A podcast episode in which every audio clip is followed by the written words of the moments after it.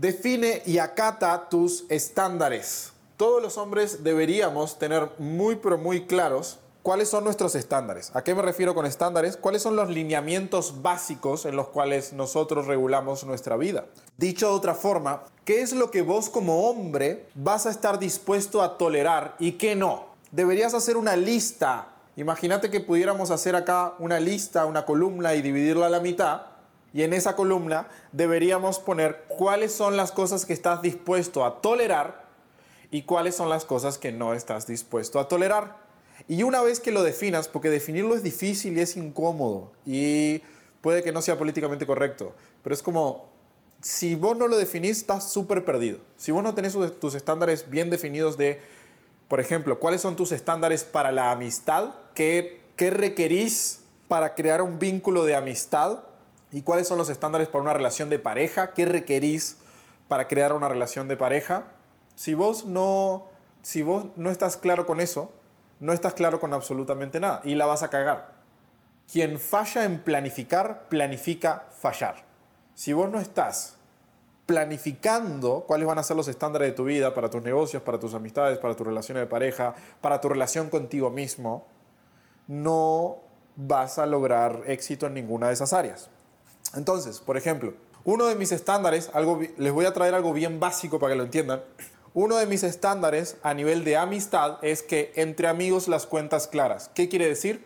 Que si vos pretendés ser mi amigo, o yo pretendo ser tu amigo, una de las charlas que yo voy a tener contigo es, hermano, para que nuestra amistad pueda realmente mantenerse y ser fructífera para algo, para el futuro, yo requiero que siempre que haya algún tema de números entre nosotros esté súper claro y se complete. Esa sería la palabra. Si en algún momento yo te debo dinero o vos me debes dinero, lo que verga sea, está bueno que lo completemos, que lo hablemos y que nadie le esté debiendo dinero a nadie. O que ambos estemos claros, porque de repente yo le presto y, me pagan un año, pero ah, ok, hay un plan de pago a un año y vas a ir cumpliendo mensualmente con los pagos que representa. Eso es, eso es un estándar súper importante para la amistad con un Matías. O sea, nadie va a entrar a un círculo cercano de Matías sin tener claro este tema. Es como, che, entre amigos las cuentas claras. Siempre, siempre que tengo la oportunidad de hablar con alguien sobre algún tema, es sobre este tema económico, siempre lo trato de dejar en claro. Entonces, imagínate con las mujeres. Che, estándar con las mujeres. Hermano, espero que estés disfrutando muchísimo este podcast, pero por sobre todas las cosas, me encantaría, me encantaría que participaras del reto alfa. Tenemos un reto preparado para los hombres más determinados que quieran transformarse desde adentro hacia afuera. Y es un reto en donde te vamos a ir llevando por determinadas actividades que te van a permitir transformar integralmente tu ser te vas a convertir en un hombre más poderoso, más capaz, más competente y por sobre todas las cosas más atractivo, para que puedas seleccionar una pareja desde la abundancia y divertirte en el proceso. Así que acá mismo en el comentario del podcast tenés un link de matiaslaca.com y ahí vas a poder enterarte de todo lo que es el reto alfa. Hacé clic en el link, registrate y vamos con todo hermano a transformar tu ser. Si yo voy a salir contigo, es preciso que vos te ocupes por ser una mujer atractiva. ¿Qué quiere decir? Yo no voy a salir con mujeres que no sean físicamente atractivas. Me vale verga. Eh, puede ser eh, la mujer más inteligente del mundo, puede ser la más noble del mundo. Si ella no sabe conectar con su energía femenina y producirse de una forma femenina, no cumple mis estándares. Hay mujeres que de repente son físicamente súper bellas y tienen un cuerpo, por ejemplo, muy bello, pero están conectadas con su energía súper masculina y están todas desarregladas y tienen las axilas peludas y todo esto. Lo siento, o sea, estás completamente descartada para mí. Eso es un estándar. Y cuando voy a mantener una relación, de hecho es uno de los acuerdos que yo tengo con Ale, es que ella no puede ser gorda, nunca en su puta vida. El día en que, en que ella sea gorda, yo tengo una causal de terminar la relación y no me puede decir absolutamente nada. Está establecido, o sea, literal, eso está firmado. Yo no me llevo bien en la intimidad con personas con sobrepeso. Listo, punto, es un estándar. Entonces, ¿por qué te digo esto, hermano? Porque es preciso que tú definas cuáles son tus estándares en cada una de las áreas que son relevantes para ti. Lo primero es que lo definas y que lo tengas súper claro. Una vez que vos definís, ah, ok, para mis relaciones de pareja, ¿qué es lo que yo verdaderamente espero? ¿Qué es lo que me gustaría? Esto, esto, esto, esto, esto, esto, perfecto. Ah, para mis relaciones de amistad, esto, esto, esto, esto, esto, perfecto, genial. Ya estoy claro con mis estándares. Ahora, ahora está la parte complicada, que es acatarlos. Lo difícil de todo esto no es que vos establezcas tus estándares y hagas una planillita bien bonita y hasta un Excel te puedes armar y, y que lo tengas ahí visible en tu vision board. Lo difícil de todo esto es acatarlo, es hacerlo valer, es tener el suficiente compromiso contigo mismo como para no mentirte al espejo, como para no decir cosas que no son, como para no comportarte de una forma que va en contra de tus estándares. Si tus estándares son que vos no vas a permitir que, yo que sé, que las mujeres se burlen de ti o te traten como cualquier cosa o te, te cancelen citas y te dejen para luego y aparezcan después de un mes queriendo saber algo de ti, no sé qué. Si tu estándar está claro con que no toleras ese tipo de comportamientos porque los consideras una falta de respeto por la razón que, que sea, tenés que acatarlo. No puede venir una chica, jugar contigo, pendejearte como loco y que no pase absolutamente nada. Y que vos vuelvas como un perrito faldero ahí a buscar su atención, ¿no? A, a querer salir de vuelta con ella. No, hermano. Una vez que vos tenés tus estándares fijados de cuáles, cuáles son los comportamientos que podés llegar a tolerar y cuáles son los comportamientos que no, por ejemplo, que te mientan, otro acuerdo que yo tengo es, yo no tolero mentiras ni una. Siempre la verdad aunque duela.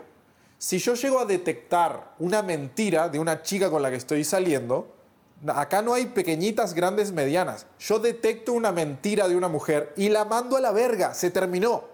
En el preciso momento en el cual me miente, pierde mi voto de confianza para siempre. Mi confianza es algo que yo definí que no se recupera. Alguien pierde mi voto de confianza, me perdió para siempre. Punto. Se terminó. A la verga. Por eso yo soy tan tajante con mis relaciones. Cuando alguien falla en algo, cuando yo le, le dije y fui muy claro con qué era lo que yo iba a entregar y, qué era lo que esperaba a cambio, y alguien me miente, para mí está, en el preciso momento está eliminado. O sea, tengo como un drive, gracias, no sé cómo verga construye eso, pero tengo como un drive en mi cabeza, tengo un programa en mi cabeza que lo que hace es elimina por completo todo el historial a la verga y continúa con mucha velocidad y con mucha fuerza. Cuando alguien me engaña, cuando alguien me miente, cuando alguien me traiciona, enseguida lo mando a la verga. Y para mí es hasta liviano se me hace, hasta fácil, es como Gracias. ¡Pum! Siguiente. La vida sigue. Vamos a lo que es verdaderamente importante. Mis objetivos, mi propósito, mi visión de vida, lo que quiero hacer, lo que quiero lograr, etc. Y sigo para adelante. Entonces, es muy importante que definas tus estándares, pero por sobre todas las cosas que una vez que tú definas cuáles son tus estándares para todas las áreas de tu vida, puntualmente para el relacionamiento, es lo que estamos hablando ahora, que los acates que seas capaz de hacerlos valer en tu día a día. ¿Ok? Vamos con el quinto punto. Tiene bastante que ver con lo que estábamos hablando hace un ratito. Es el hecho de cumplir tu palabra y exigir lo mismo. Esto es clave de un hombre de alto valor, esto es clave de un hombre rudo, esto es clave de un hombre directo, esto es clave de un hombre preciso, certero. El hecho de que cuando un hombre te da su palabra, te está dando lo más poderoso que tiene como hombre. Es de hombres el cumplir y el honrar su palabra. ¿Ok? Y además, lo importante con este tema es que desde el preciso momento en el cual vos sos responsable y cumplís tu palabra para con el resto de las personas, vas a exigir exactamente lo mismo. Vas a exigir que el resto de personas también cumplan su palabra contigo tienen que cumplir su palabra y los tenés que mantener en accountability o en, contables de que están haciendo lo que te dijeron que iban a hacer. Ahora bien, ¿cuál es la contraindicación? Por eso al principio les decía que una de las cosas de los hombres como rudos es que saben decir que no. ¿Por qué es importante ese punto y cuál es la vinculación que tiene eh, con este? Es que vos no deberías decir que sí a cosas que sabes que no, pero por sobre todas las cosas, no deberías dar tu palabra sobre algo que no vas a cumplir o que no vas a poder cumplir. Si vos no estás 100% seguro de que podés cumplir con lo que estás pensando en decir, no des tu palabra. Tenés que ser muy cauteloso a la hora de decir, voy a hacer esto, voy a entregar esto, voy a cumplir con esto, porque somos presos de nuestras palabras. Una vez que vos das tu palabra de que vas a hacer algo, de que vas a hacer algo, de que vas a cumplir determinado objetivo en determinado tiempo, y se, le das tu palabra a la otra persona, le estás dando poder.